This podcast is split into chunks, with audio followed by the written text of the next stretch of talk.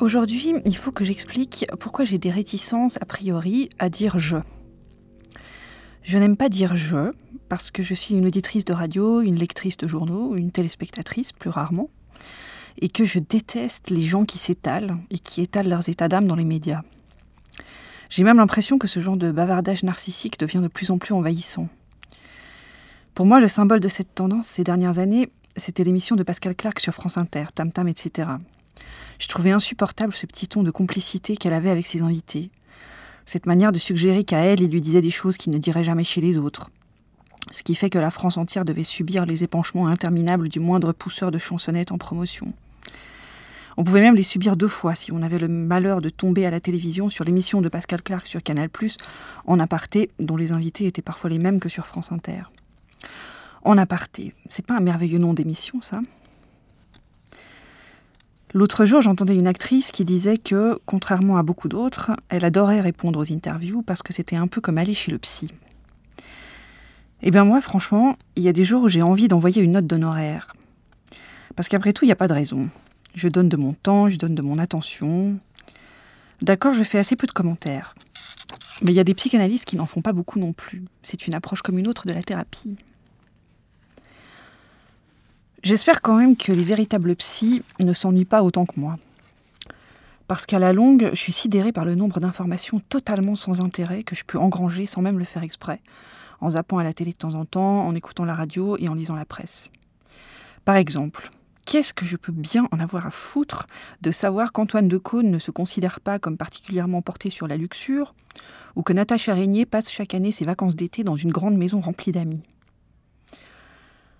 Moi, naïvement, j'ai longtemps cru que quand on parlait en public, on avait le devoir d'apporter quelque chose aux gens qui écoutaient ou qui lisaient.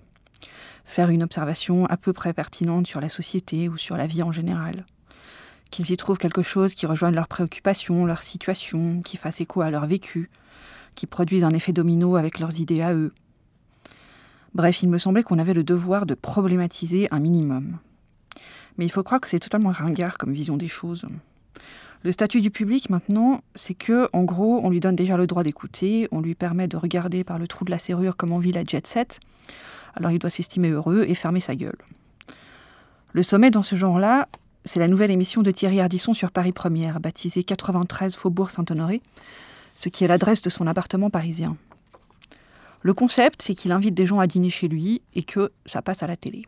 Pourquoi se casser le cul? Je vous le demande.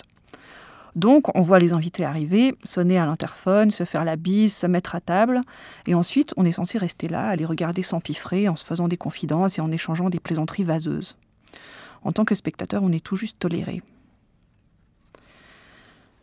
Ma première réaction devant cette situation, ce serait de décréter que dès qu'on s'adresse à un cercle plus large que celui de ses proches, il ne faut plus dire je, parce qu'on risque de tomber dans le même travers. Mais le problème, c'est que c'est contradictoire avec une autre de mes convictions, qui est qu'on ne peut parler que depuis la position qu'on occupe, et qu'on est obligé d'assumer son point de vue personnel parce que l'objectivité est une voie de garage. En fait, c'est pas le jeu qui pose problème, c'est l'usage qu'on en fait.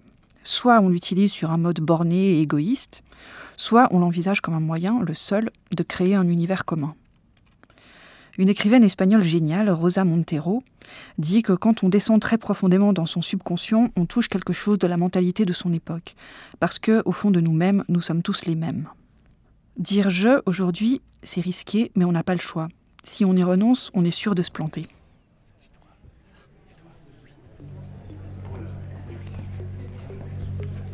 L'esprit d'escalier de Mona Cholet. Arte Radio. только